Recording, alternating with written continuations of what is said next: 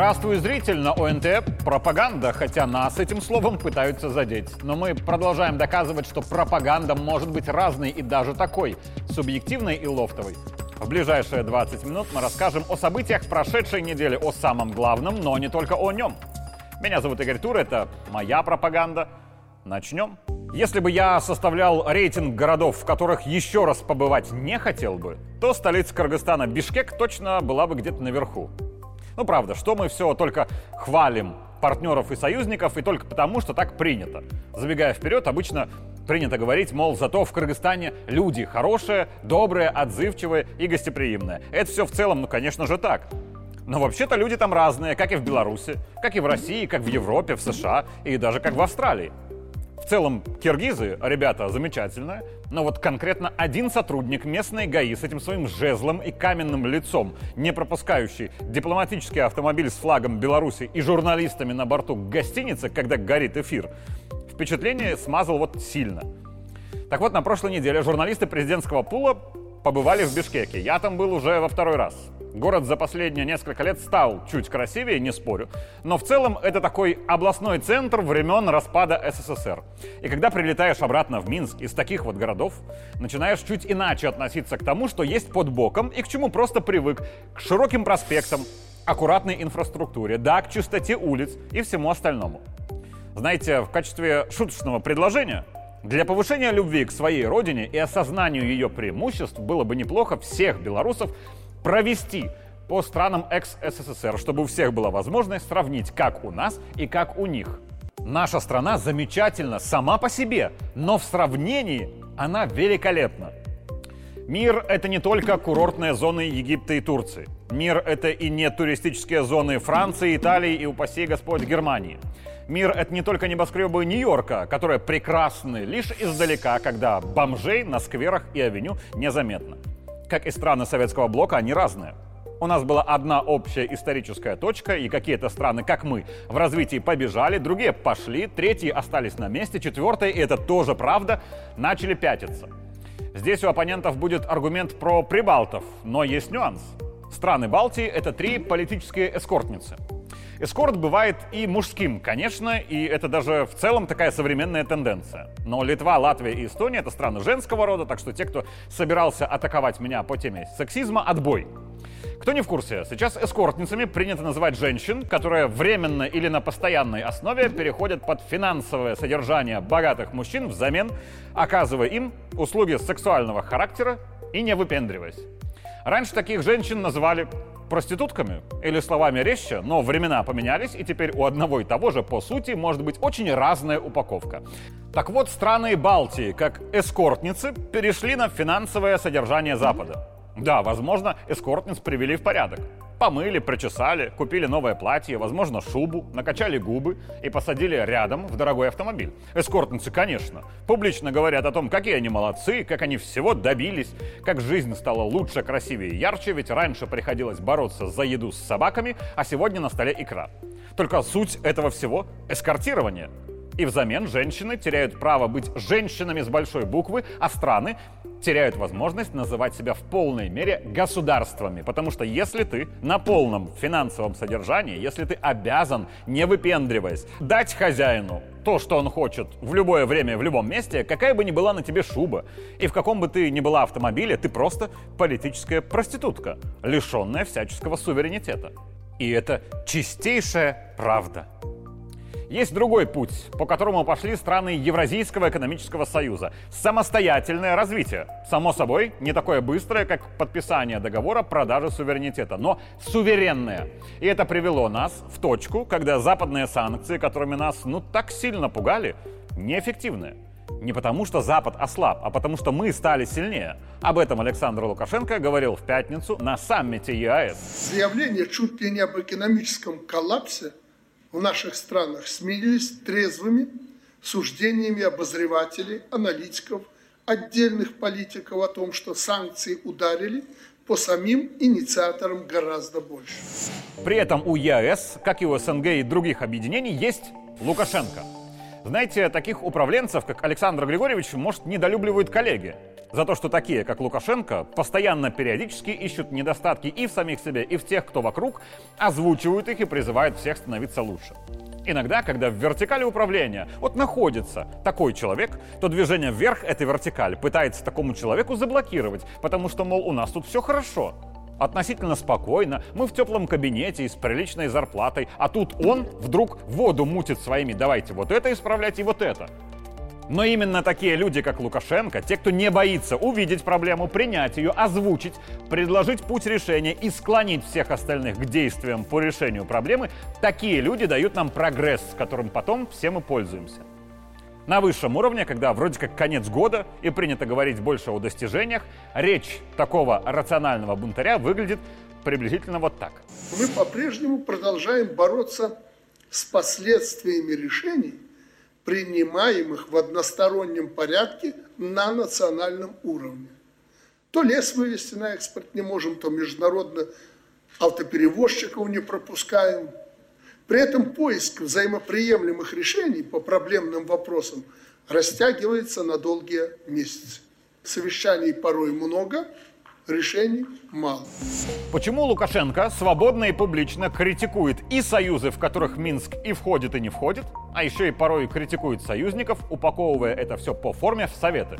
Иногда критикует кого-то в России, не Путина и не всю Россию, а именно отдельные там силы, что важно. Говорит о дискуссионности позиции Еревана, аналитикой намекает на недоработки Ташкента, вступает в полемику и с Нурсултаном, и с Астаной и так далее. Он может себе это позволить. Потому что в этой профессии он очень давно, в профессии президента, суть которой — сохранение суверенитета своей страны. Он чрезвычайно в этом успешен. И рядом с ним таких успешных профессионалов мало, если есть вообще. И все вокруг понимают и принимают, что Лукашенко президент-профессионал высочайшего уровня, потому что другие президенты приходили и уходили, заменяясь на зеленых. Зеленые созревали и уходили, а он был не всегда, но долго.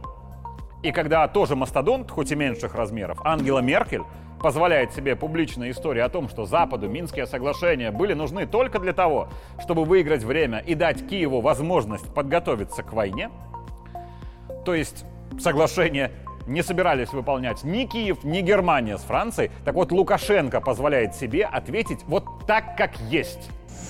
Меркель, я тоже этого не ожидал, и президент России об этом сказал, он не ожидал такого выпада от Ангелы Меркель.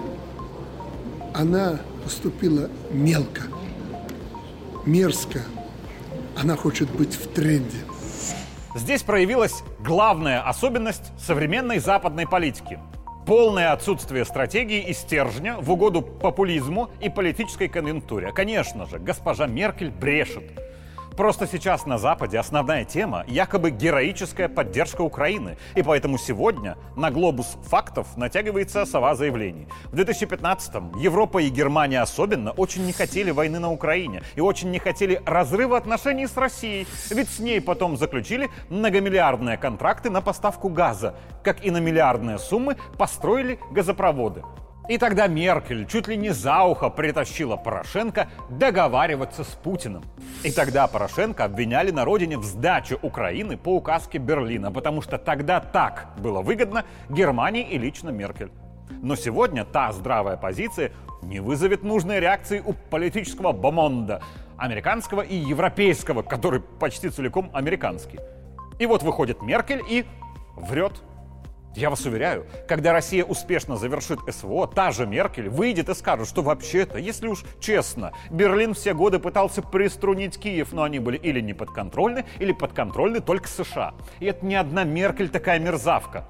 Это в целом принцип западной дипломатии. Говори сейчас то, что выгодно, а насколько это правда, несущественно. Просто есть две проблемы. В это бла-бла-шоу верят обычные люди. И на основе этой лжи делают политический выбор, который приводит в политику все новых и новых лжецов и популистов. А вторая, мы все же думали, что Меркель не такая, что это действительно железная леди, которая не будет мараться в популизме. Но на ее счет ошиблись. Меркель ничем не отличается от, например, Арестовича. Те переговоры в Минске были крайне важны для всей Европы, а не только для Украины и России. И даже не так. Минские соглашения стратегически важны были для Европы не меньше, чем для Украины. И дальнейшие несколько лет встречи контактных групп в Минске это подтверждали. И все политики Запада, включая ту же Меркель, публично подчеркивали, что альтернативы Минским соглашениям нет.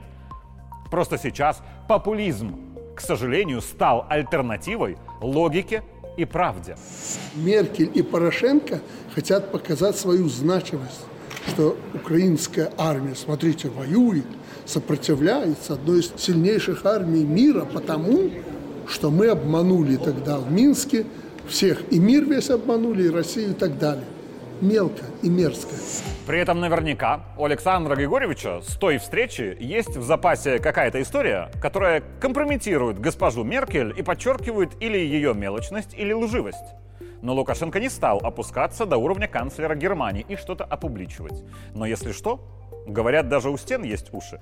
Не исключено, что у стен Дворца независимости в Минске есть еще и глаза.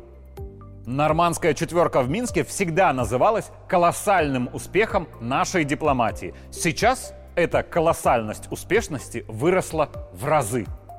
Еще наш успех в том, что на прошлой неделе мы убрали евро из нашей корзины валют. Там теперь российский рубль, китайский юань и все еще доллар США. Достаточно очевидно, что Кремль и лично Путин валит нынешнюю экономическую систему в мире, основа которой как раз-таки грязная зеленая бумажка, как говорил Жириновский. Если доллар мешает цивилизованному миру жить, то нужно его валить даже в сортире, если придется.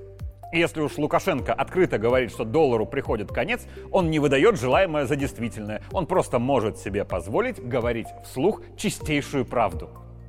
Уже всем понятно, эпоха доминирования доллара завершается будущее за торговыми блоками, расчеты в которых будут производиться национальных валют. И про доллар у Лукашенко по итогам саммита спрашивали российские журналисты, чье стремление записать интервью с белорусским президентом уже стало традицией. Ну, от доллара отказываемся, да, в товарооборот? Нет, мы не отказываемся. Нас вынудили, прежде всего, этим путем идти. И я, когда нас вынудили, сказал, ну и ничего, мы удовлетворены российским рублем. Я лишь замечу, что вообще-то Александр Григорьевич много лет и очень давно призывал и Москву, и других союзников отказаться во взаиморасчетах от доллара и перейти на национальные валюты. Например, на российский рубль нет никаких проблем. Но призывы белорусского лидера не встречали должной реакции, потому что у Кремля башен много, и некоторым башням работать с долларом было комфортнее и лучше. Так что вот от формулировки московского коллеги «мы отказываемся от доллара» у меня лично глаз немного дернулся. Как и от еще одного вопроса. Но на фоне вот этих безумных европейских цен, нынешние цены на российский газ вас устраивают? Давайте я переведу. Этот вопрос, по сути, звучит так. Довольны ли вы, что Беларуси газ продают не по рыночным ценам, а по особым контрактным, с явным подталкиванием в сторону, пусть бы Минск публично сказал «спасибо Москве». Вообще нет проблем. Спасибо и искренне. Обоим братским народам стоит чаще благодарить друг друга за помощь. Хотя и оба народа помогают не для того, чтобы слышать публичные благодарности, а потому, что мы действительно братья, не так ли? Но если вернуться в строгую экономику, Минск никогда не просил низкую цену на газ. Минск просил равных условий, справедливых. И низкая цена на газ – это не причина, это следствие. Если вы получаете по 60 или 80 долларов тепличное хозяйство газ, а мы на границе получаем там 120 долларов, к примеру, газ, ну какие здесь равные условия? Я не смогу э, товар свой продать у вас на рынке, а если и могу, то мне надо зарплаты урезать и прочее, прочее, чтобы конкурировать в цене. Поэтому главное не газ, а равные условия. Пусть газ будет и 1600 долларов, как в Европе, не дай бог, конечно – но, но равно в России и Беларуси. Вот это для нас важная линия. Было бы здорово, если бы все башни Кремля Лукашенко услышали, а то будет как с долларом. Когда то, что мы делаем сейчас и экстренно, можно было бы сделать давно, если бы белорусского президента тогда послушали. Сам Александр Лукашенко тоже готов слышать и слушать, даже если речь о проблемах. Даже не так, о проблемах, которые нужно решать, он готов выслушать в первую очередь. Когда мы хвалим нашу систему здравоохранения, которая выстояла в пандемию и вообще прекрасно, а как-то иначе считают только те, кто не знает, как медицина работает в других странах, в таких любимых псевдодемократических, то контраргументом часто выступает нехватка кадров. Это проблема? Да. Она у нас действительно существует? Да, особенно в регионах. И попытка закрыть глазки на проблему и сделать вид, что ее нет. Это неправильно. Реальная ситуация с кадрами. Что происходит? Я знаю, мы сделали сильные шаги э, в плане образовательном. Там 60 вроде процентов целевиков. Целевики, да. Э, Движемся к тому, чтобы вообще набирать э, врачей таких, которые закончат, и мы будем знать, куда они поедут. Надо готовить у себя врачей, которые будут работать на свою страну, на свою родину. То есть по щелчку пальцами или даже за месяцы проблему не решить. Значит, те, кто проблему решать должен, сейчас засучат рукава и примутся проблемы и их причины устранять. А нам, ну, скажу как есть. Да, кое-где нужно будет чуть подождать приема у врача. Или в очереди, или записываться заранее. Я только скажу, что требования граждан к системе здравоохранения порой завышены. Иногда гневная реакция в сети на то, что пришлось час ждать приема в ситуации, когда в основном проблема в сопельках зимой, вот это тоже несправедливо. У медиков сейчас жаркая пора, и вся система старается. Мы говорили им спасибо, когда нам было страшно в пандемию. Давайте честно, это как в самолете, который тряхануло в воздухе, и все в салоне резко стали ну такими уже верующими. И куда-то эта вера мгновенно у многих испаряется вместе с успешным приземлением самолета.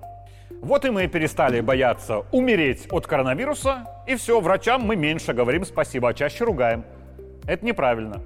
Дорогие врачи, спасибо вам за вашу работу. Спасибо за то, что спасаете наши жизни всегда, а не только тогда, когда причина нашего страха – хайповая новая болезнь.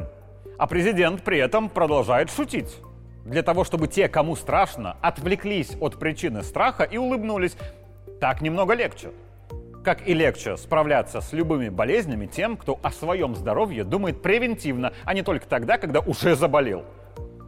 Откажитесь от вредных привычек, не употребляйте в пищу всякую дрянь, занимайтесь спортом или хотя бы физкультурой, помогите и вы врачам.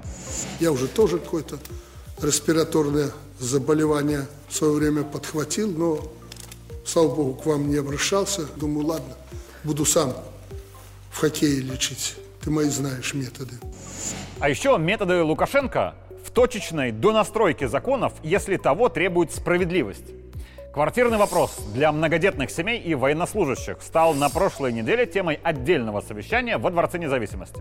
Единоличными ли своими решениями Александр Григорьевич меняет законы в Беларуси? Да. Делал это, делает и будет делать. Ведь единственная цель таких решений и их мотив – это справедливая забота о тех, кому сложнее. Эти профессии выбирают не из-за больших зарплат, а по призванию зову сердца, исходя из высоких моральных принципов и патриотизма. По крайней мере, из этого надо исходить. Поэтому обеспечение жильем бюджетников и особенно людей, стоящих на защите Беларуси, всегда будет в приоритете государственной жилищной политики. Я неоднократно подчеркивал, что многодетные и люди в погонах – это наши первоочередники. Я лишь дополню, что многодетные семьи и военнослужащие никогда не должны забывать, что это не обязанность государства и не обязанность лично Лукашенко.